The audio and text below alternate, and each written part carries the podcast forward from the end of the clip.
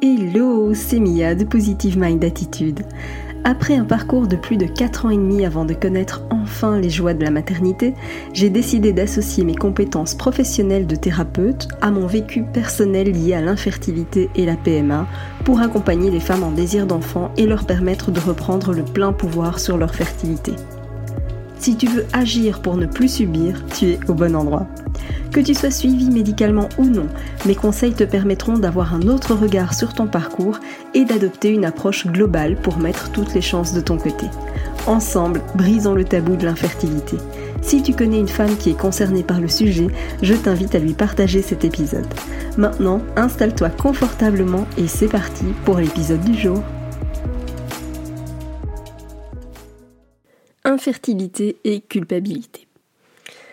Avant de rentrer vraiment dans le détail du podcast, euh, de cet épisode, déjà je voudrais vraiment remercier toutes celles qui m'écoutent, qui me laissent des messages, euh, que ce soit d'ailleurs sur les réseaux ou par email. Merci beaucoup pour vos innombrables retours, ça me fait un bien fou.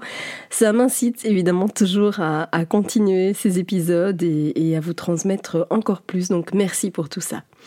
Aujourd'hui, j'avais envie de, parler justement d'infertilité et de culpabilité parce que c'est quelque chose que je vois beaucoup euh, à travers les messages qu'on m'envoie, que ce soit sur les réseaux, par mail, mais c'est quelque chose que je vois aussi chez les femmes qui commencent le programme d'accompagnement. Et c'est d'ailleurs quelque chose qu'on va lever parce que c'est important. Alors tout le monde n'en ressent pas la culpabilité, mais quand même de façon sous-jacente, ah, il y a quand même souvent une pointe de culpabilité. Alors j'avais envie déjà d'expliquer ce que c'est que la culpabilité et quand même d'expliquer de façon plus générale d'où ça vient, euh, pour justement après pouvoir voir d'un point de vue vraiment infertilité, qu'est-ce qui se joue là derrière. Alors déjà de façon générale, le sentiment de culpabilité, donc dans le mot culpabilité, on entend le mot coupable. Donc c'est vraiment quelque chose qu'on éprouve quand on se sent coupable de quelque chose.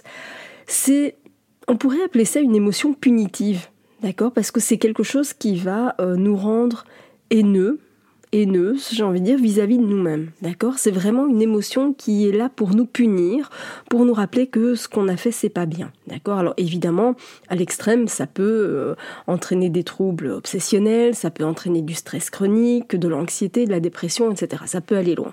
Mais même dans une toute petite mesure, quand on ressent une pointe de culpabilité, c'est qu'il y a quelque chose qu'on a fait qui n'est pas bien. D'accord Alors, de façon générale, les femmes ressentent beaucoup plus de culpabilité que les hommes. Et ça n'a absolument rien d'étonnant parce que c'est souvent lié à l'éducation, tout simplement.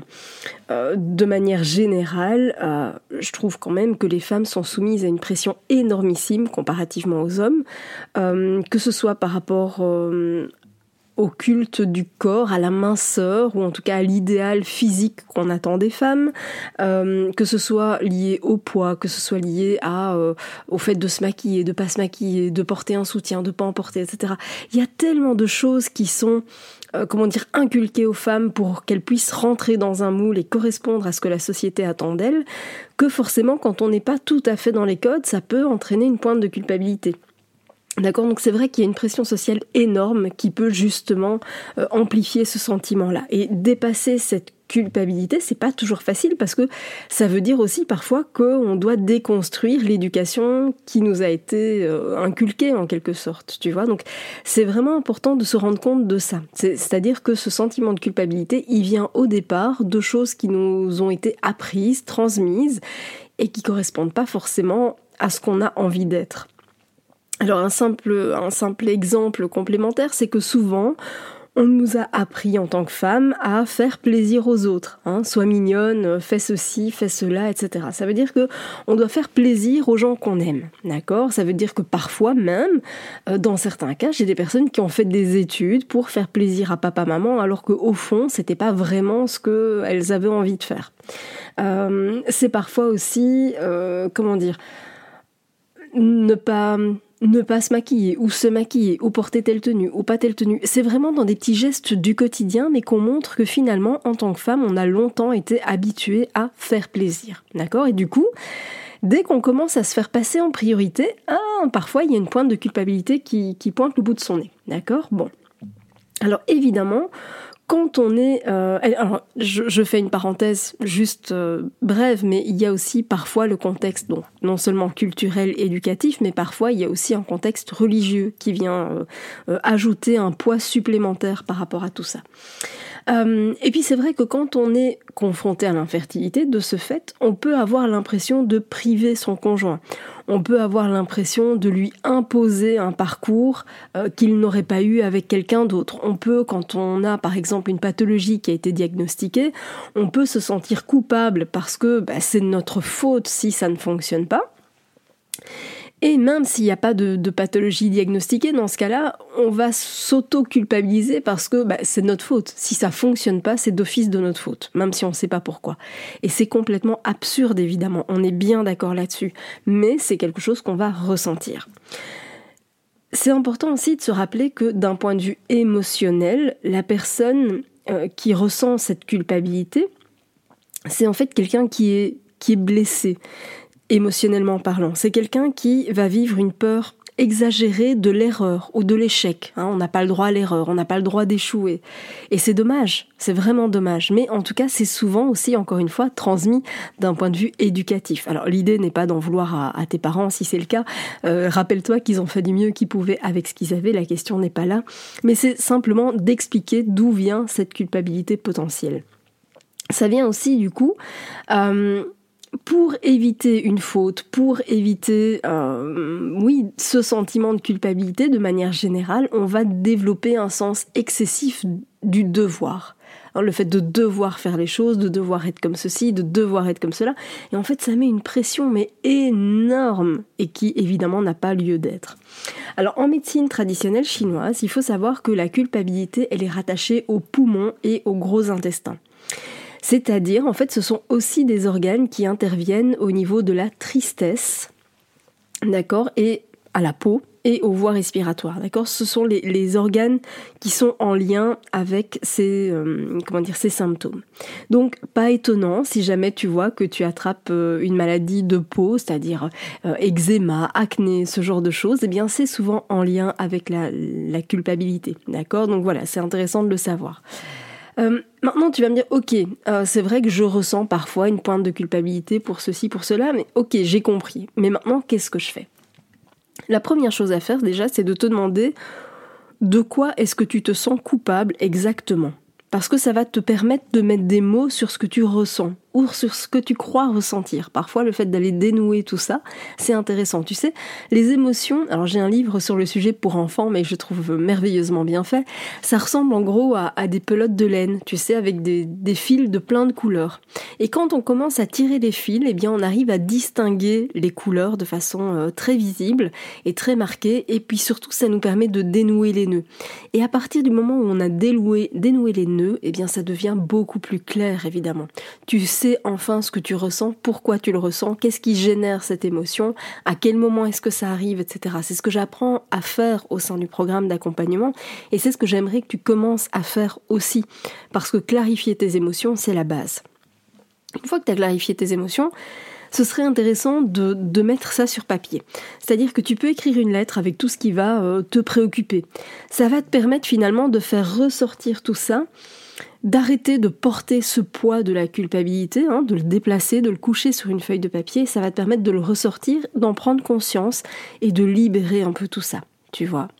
Ensuite, ce que tu peux faire, c'est de te poser la question et de faire un peu le bilan et de te dire, ok, mais qu'est-ce que j'ai déjà mis en place et qu'est-ce que j'ai pas encore testé? Que ce soit pour te sentir mieux, que ce soit pour soutenir ta fertilité, peu importe.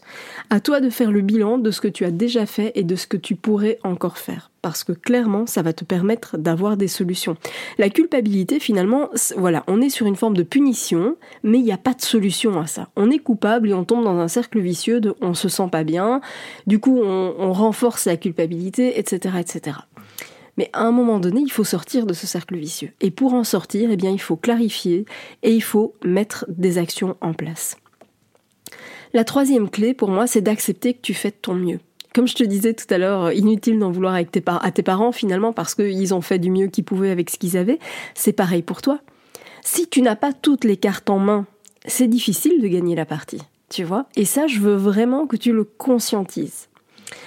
Ce que je voudrais aussi que tu fasses, et je sais que parfois c'est insidieux, on ne s'en rend pas forcément compte, mais c'est que tu refuses, mais vraiment catégoriquement, de te laisser culpabiliser par quelqu'un d'autre. Tu sais, parfois, tu pourrais ressentir de la culpabilité parce que tu as refusé d'assister à une fête de famille, parce que euh, tu as refusé euh, telle ou telle chose, parce que voilà, tu prends un peu de distance. Et tes proches pourraient te le faire ressentir. Euh, ça peut être des proches, mais ça peut être aussi au niveau du travail. Tu pourrais éprouver de la culpabilité au travail, de devoir t'absenter, de laisser tes collègues se débrouiller toutes seules, etc., etc. Mais en réalité, tu n'as pas à te sentir coupable. C'est juste des choix et assumer tes choix. Et partant de là, les gens vont gérer eux-mêmes leurs propres émotions. Tu n'as pas à, vouloir diminuer ou changer ce que peuvent vivre les autres, ce que les autres peuvent ressentir. Ça, ça ne t'appartient pas. C'est pas dans ton champ de compétence, c'est pas dans ton champ d'action. Ce que les gens ressentent, ça leur appartient. Ça ne t'appartient pas à toi. Et ça, vraiment, c'est super important. Donc, apprends à refuser de te laisser culpabiliser par les autres. Tout comme tu n'as pas à interférer dans leur ressenti, les autres n'ont pas à interférer dans le tien. Et ça, vraiment, je veux que tu, que tu en prennes conscience. C'est un peu comme si, alors je prends souvent cet exemple-là dans, le programme de coaching éclosion, mais c'est un peu comme si euh, tu te visualisais euh, Beyoncé ou qui tu veux, mais vraiment euh, une superstar cette superstar, on va pas venir la culpabiliser.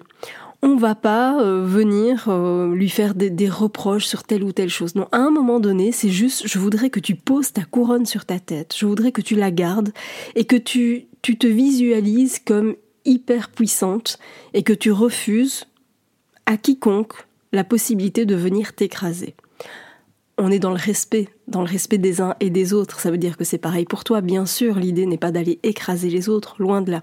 Mais je veux vraiment que tu apprennes à refuser cette culpabilité qui t'est transmise parce qu'en réalité, elle ne t'appartient pas. Et le comment les gens se sentent, ça ne t'appartient pas. C'est à eux de faire leur propre chemin. Et je sais qu'encore une fois, en tant que femme, souvent, bah, on prend un peu tout ça. Dès qu'il y a un conflit, en tant que femme, on va venir le temporiser. Mais au bout d'un moment, zut, c'est pas votre rôle, d'accord? C'est pas ton rôle à toi qui m'écoute. Chacun gère son ressenti. Et à partir de là, les choses vont se mettre dans l'ordre toutes seules. Donc refuse de te laisser culpabiliser par qui que ce soit. Et enfin, ce que j'ai envie de te donner comme conseil, c'est aussi de changer de perspective. Parce que si c'était euh, ton conjoint, euh, ta partenaire, si c'était ta sœur, ta meilleure amie, peu importe, quelqu'un d'autre euh, qui venait se confier à toi et te raconter tout ça, je suis sûre que tu ne la culpabiliserais pas. Eh bien, c'est pareil pour toi. Apprends à faire preuve d'autant de bienveillance que tu le ferais avec quelqu'un d'autre. Donc, je récapitule. Si tu veux vraiment dépasser ta culpabilité, 1. Tu vas te poser clairement la question de savoir de quoi est-ce que tu te sens coupable. 2 tu vas mettre tout ça sur papier histoire de te vider le cerveau et de libérer tes émotions. 3. Tu vas faire le bilan et tu vas regarder ce que tu as déjà mis en place et ce que tu peux encore faire pour changer la donne. Ensuite, tu vas accepter que tu fais de ton mieux. Et en dernière étape, en cinquième point, tu vas refuser de laisser les autres te culpabiliser. D'accord? Donc ça, c'était vraiment les conseils que j'avais envie de te donner pour dépasser ta culpabilité. Bien sûr, si tu as envie de reprendre ce pouvoir, si tu as envie de, reprendre alors oui, j'ai presque envie de dire le pouvoir à la fois sur tes émotions, mais aussi sur ton équilibre hormonal, parce que les deux vont de pair. Si tu as envie de faire tout ça, eh bien, je t'invite à cliquer dès maintenant sur le lien qui se trouve dans la description de ce podcast pour rejoindre le programme d'accompagnement et enfin apprendre à te faire passer en priorité sans pour autant ressentir de la culpabilité et justement apprendre à la faire taire cette culpabilité et à prendre ta place, tout simplement. Donc je t'invite dès maintenant à cliquer sur le lien dans la description de cet épisode. Merci d'avoir écouté cet épisode jusqu'au bout. Si tu veux aller plus loin et bénéficier de plus de conseils, télécharge maintenant mon guide offert sur positivemindattitude.fr. Pour encourager ce podcast, merci de mettre une note et ou un commentaire sur ta plateforme d'écoute. Je te dis à très vite pour un prochain épisode.